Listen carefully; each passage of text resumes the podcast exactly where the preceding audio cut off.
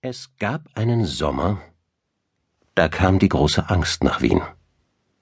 Einer Seuche gleich hielt sie Einzug in die Stadt, zunächst nahezu unbemerkt, dadurch umso heimtückischer. Die Menschen vergaßen auf ihre Instinkte und taten, was sie schon immer angesichts schwer einzuschätzender Gefahren getan hatten. Sie gaben vor, sich nicht beirren zu lassen, frönten weiter ihrem gewohnten Leben und schienen sich an die veränderte Atmosphäre gewöhnt zu haben.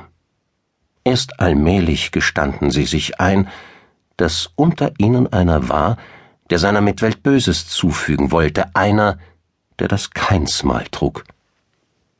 Da erkannten sie, dass sie den Albtraum nicht mehr im Schlaf zurücklassen konnten, sondern mit ihm und in ihm leben mussten. Sie versuchten sich nichts ansehen zu lassen, sie tarnten ihre Gefühle. Doch jegliche Sicherheit war ihnen abhanden gekommen was ihre Verwundbarkeit nur weiter steigerte. Die Angst konnte in sie eindringen wie Gift in verletzte Haut. Es mehrten sich die Fragen, wer dieser Mörder sei, was er mit seinem Tun überhaupt bezwecke und wie man seinem unbarmherzigen Zugriff entrinnen könne. Weil sinnvolle Antworten ausblieben und die Vernunft keinen Schlüssel mehr zum Verständnis der Realität bereitstellte, verpuppten sich die Menschen in einem Kokon der Furcht wie Raupen, die inständig hofften, dereinst als Schmetterlinge schöner und stärker denn zuvor eine neue Existenz zu finden. Von diesem Sommer und der Angst, die ihn regierte, soll hier Zeugnis abgelegt werden. Samstag, 12. Juni Kapitel 1 das Wissen, zweimal ungestört gemordet zu haben, bestärkte ihn in seinem Glauben, ein Auserwählter zu sein. Zuversicht, Selbstvertrauen und Hass erfüllten ihn. Mitten im dicht verbauten Häusermeer von Wien lebte ein Mensch, der ganz anders empfand als seine Nachbarn. Aufrecht stand er an diesem Abend in seinem hell erleuchteten Schlafzimmer. Durch die herabgelassenen Rollbalken waren die Fenster nach außen abgedichtet. Vor einem großen Spiegel posierend und komplett in Schwarz gekleidet, unterzog er sein Kostüm einer letzten Kontrolle. Der von der hohen Decke hängende Luster spendete reichlich Licht. Und damit seiner Aufmerksamkeit wirklich nichts entging, war der scharfe Strahl einer Stehlampe zusätzlich auf ihn gerichtet. Es ist gerecht, jene zur Verantwortung zu ziehen, die gesündigt haben. Er war sich selbst der beste Freund. Bei sich musste er das Spiel der Masken und der permanenten Verstellung nicht mitmachen, dem er sonst unterworfen war. Zur Gerechtigkeit gehört die Strafe, durch sie wird die verletzte Ordnung wieder geheilt. Was er sah, gefiel ihm. Jacke, Hose und Stiefel waren aus schwarzem, matt glänzendem Leder gefertigt, das seiner Erscheinung die angemessene Härte verlieh. Ich fälle das gerechte Urteil, und vollstrecke es. Er stülpte den schwarzen Helm über seinen Kopf und schob das getönte Visier nach unten. Die Verführung durch die Schlange bewirkte die erste Sünde. Ihretwegen mussten Adam und Eva den Garten Eden verlassen. Aus dem Futteral zog er liebevoll das stählern schimmernde Militärmesser und strich mit der Fingerkuppe vorsichtig über dessen Klinge.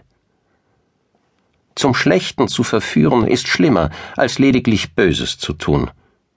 Verführung ist die Methode des gefallenen Engels. Man muss sie bekämpfen und auslöschen.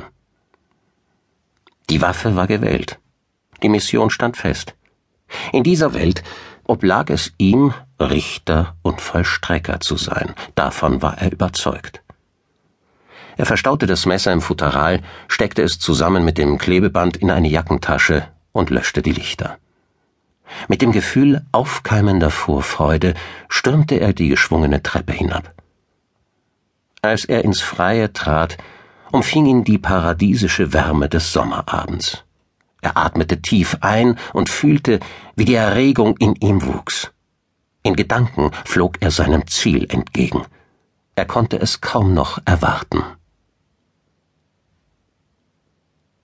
Wild und unberechenbar strömte die Donau einst durch Wien, bis man sie zähmte und in ein auf dem Reißbrett gezogenes Flussbett zwängte. Als schämte man sich für diesen Akt der Domestizierung, verbannte man den Fluss in den Norden von Wien. breit und belanglos ließ man die Donau dort vor sich hinfließen.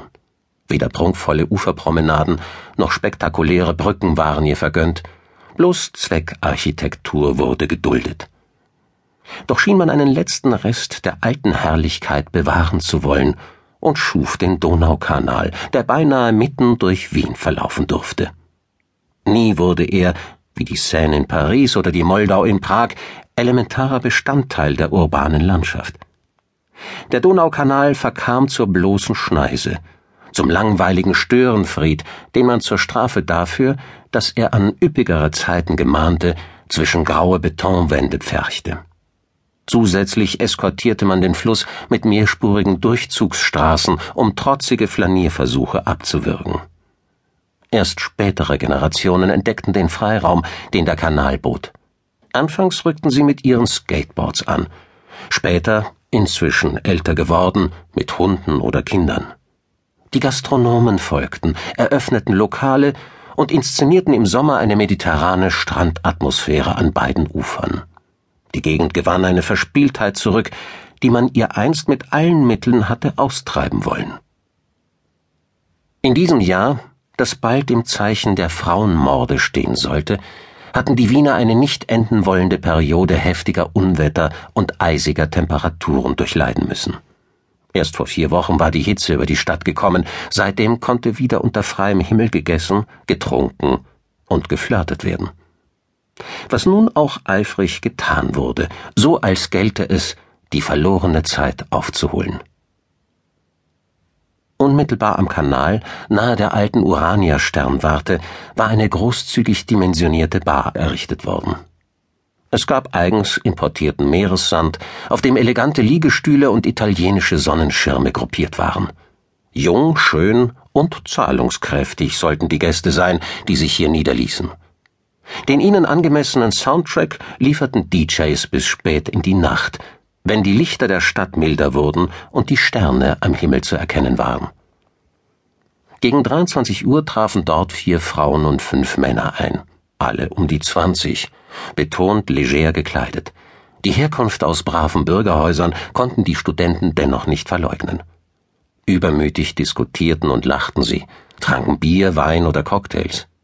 Ihre Gesichter waren hübsch und glatt, Mimik und Gestik von sorgloser Unbeschwertheit geprägt. Private oder berufliche Kränkungen hatten sie noch nicht gedemütigt. Eine halbe Stunde nach Mitternacht erhob sich ein Mädchen aus der Runde. Sie habe einen langen Tag vor sich, verkündete Magdalena Karner und schnitt eine missmutige Grimasse. Übermorgen habe ich die große Prüfung, genau genommen schon morgen, sagte sie, während sie sich nach ihrer Handtasche bückte. Ich muss wirklich bis zum letzten Moment lernen, sonst wird es heikel. Das heißt aber jetzt nicht, dass du uns schon verlassen willst, Lena, fragte einer der jungen Männer mit provokantem Unterton und nahm einen Schluck aus seinem Rotweinglas. Leider schon, gab Magdalena zu und lachte kurz auf, als wäre sie bei einer peinlichen Lüge ertappt worden. Sofort hagelte es Proteste. Die Freunde spielten Empörung und versuchten sie zum Bleiben zu überreden. Das ist echt schade, Lena. Nur eine halbe Stunde noch, darauf kommt's garantiert nicht an. Am Tag vor der Prüfung soll man gar nicht mehr lernen, sondern nur chillen. Sicher bist du ohnehin schon perfekt vorbereitet. Es half natürlich nichts. Aber das wussten die Freunde. Magdalena ließ sich niemals zu etwas bewegen, von dem sie nicht vollkommen überzeugt war. Eine minutenlange Abschiedszeremonie wurde zelebriert. Es wurde umarmt und geküsst. Magdalena stackste durch den Sand davon. Hinter sich hörte sie die Stimmen jener, die diesen Samstagabend weiter genießen konnten. Für einen kurzen Augenblick bedauerte sie den frühen Abschied.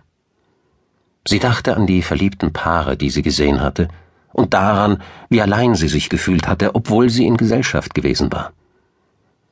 Wie immer in solchen Situationen versuchte Magdalena, sich auf die Realität zu konzentrieren, auf das Machbare. Ihr Medizinstudium wollte sie zielstrebig absolvieren, so wie sie es geplant und den Eltern versprochen hatte. Ihre Ziele umfassten ein erfolgreiches Studium, eine erfolgreiche Karriere, ein erfolgreiches Leben. Erfolgreich war das magische Wort. Es schien ihr von einem Zustand größtmöglicher Erfüllung